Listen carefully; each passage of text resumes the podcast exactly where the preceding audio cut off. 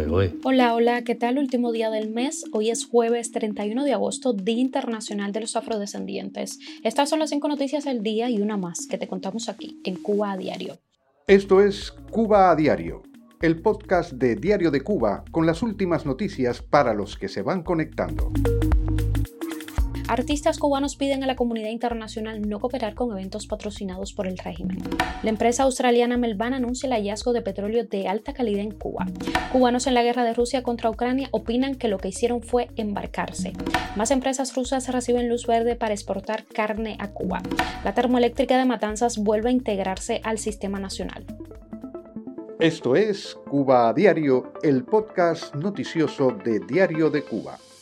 Comenzamos. 24 artistas e intelectuales cubanos solicitaron a la comunidad artística internacional que se solidarice con quienes sufren persecución y la violación de sus derechos dentro de la isla por motivos políticos y no participen en eventos patrocinados por el régimen.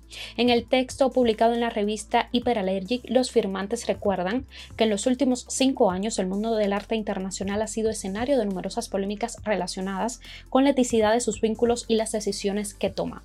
Desafortunadamente, la creciente represión del gobierno cubano contra los artistas de la isla, sus persistentes violaciones de derechos humanos y la crisis humanitaria interna de la que es el único responsable, no han recibido un escrutinio suficiente como para provocar preocupaciones éticas con respecto a cooperar con el Estado cubano, señalan. Los firmantes de la misiva, que incluyen a Tania Brugueras, Coco Fusco, Lester Álvarez, Hanle Labastida, Reinier Leivanovo, Sandra Ceballos, Sirenaica Moreira y Julio Llopis, entre otros, recuerdan que actualmente en Cuba hay más de mil presos políticos y que entre ellos hay varios artistas. Cuba a diario. La empresa australiana Melban Energy, que perfora en busca de petróleo en Cuba desde la década pasada, anunció el lunes un hallazgo que calificó como tremendamente exitoso en el Pozo Alameda 2 ubicado en el municipio de Martí, en Matanzas. De acuerdo con un reporte del sitio especializado Upstream Online, que cita al presidente ejecutivo de Melbana, Andrew Purcell, el pozo de evaluación ha sido un tremendo éxito y le da la compañía más opciones de producción a corto plazo para considerar finalizar su plan de desarrollo en ese yacimiento. Según los informes de la empresa australiana, el pozo de evaluación Alameda 2, ubicado en el bloque 9 de exploración, fluyó con éxito 1.903 barriles por día de petróleo en su punto máximo. De acuerdo con Melvana, el petróleo ahí obtenido es significativamente más ligero y de una viscosidad más baja que la que se extraen en las zonas de matanzas, que de conjunto con la costa norte occidental tiene la mayor parte de las explotaciones de crudo pesado cubano, con alto contenido de azufre que en su mayoría se utiliza como combustible para la producción de energía eléctrica. Por el momento las autoridades cubanas no han confirmado el reciente hallazgo ni se han pronunciado sobre el particular. Dos adolescentes cubanos que firmaron un contrato con autoridades de Rusia, supuestamente para realizar labores de construcción en el marco de la guerra en Ucrania, aseguran que han sido víctimas de una estafa y ahora se encuentran hospitalizados en una ciudad rusa despojados de su documentación e impedidos de volver a la isla. Según los dos adolescentes, firmaron el contrato en ruso sin poder traducirlo.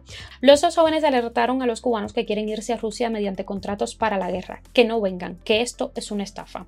En el programa del influencer cubano Lain Paparazzi se mostraron fotos de otros siete cubanos uniformados y de un mensaje de uno de ellos. Según las imágenes, en el pelotón de este grupo cerca del frente hay más de 400 cubanos en condiciones de incomunicación. Alain Paparazzi cubano también dijo que recibió un mensaje de la hermana de uno de los cubanos enviados a Ucrania pidiendo más información de sus condiciones porque la familia lo desconocía.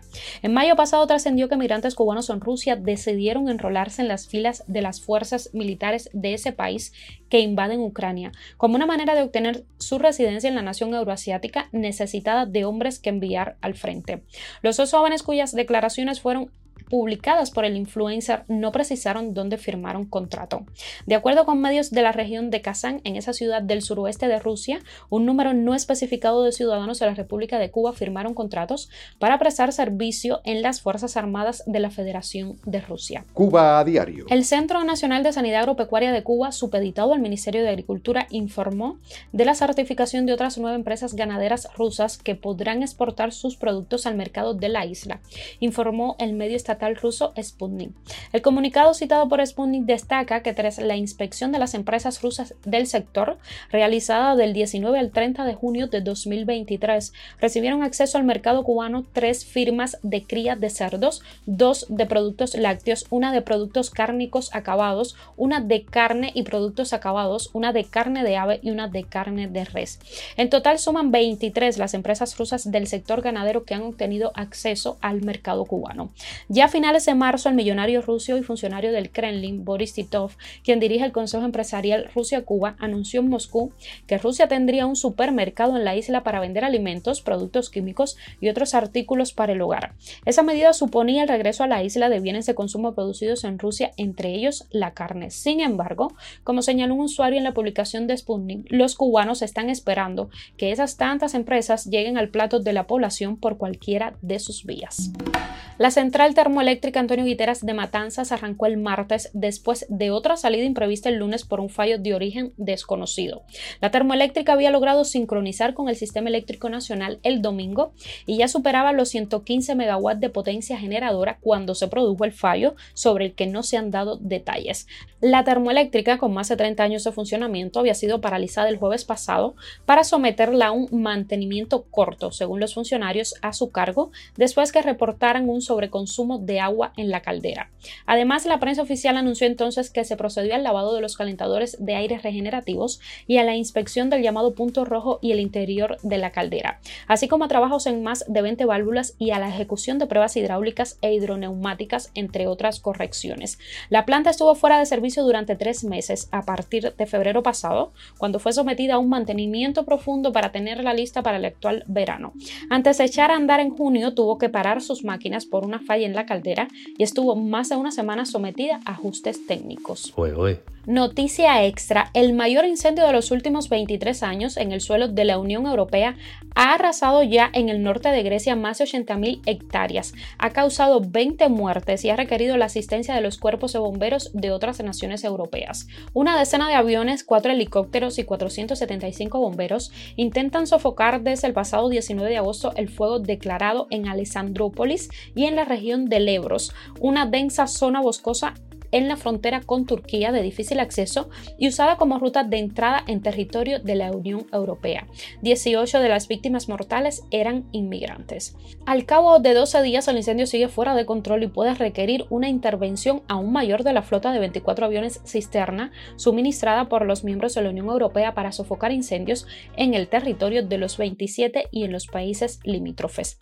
La temporada de incendios este verano ha sido una de las más devastadoras que se recuerdan en Grecia, comparable o incluso superior a la sufrida en el 2021. El fuego declarado en Rodas en la segunda mitad de julio obligó a poner en marcha la mayor operación de evacuación en las islas griegas, con más de 160.000 personas abandonando la isla en barcos del ejército griego y del servicio de guardacostas, así como una treintena de veleros privados. Esto es Cuba a Diario el podcast de Diario de Cuba con las últimas noticias para los que se van conectando. Por hoy es todo. Gracias por informarte con nosotros. Nos puedes encontrar de lunes a viernes en Spotify, Apple Podcast y Google Podcast, Cloud Telegram y síguenos en nuestras redes sociales. Yo soy Nayara Menoyo y te mando un beso enorme.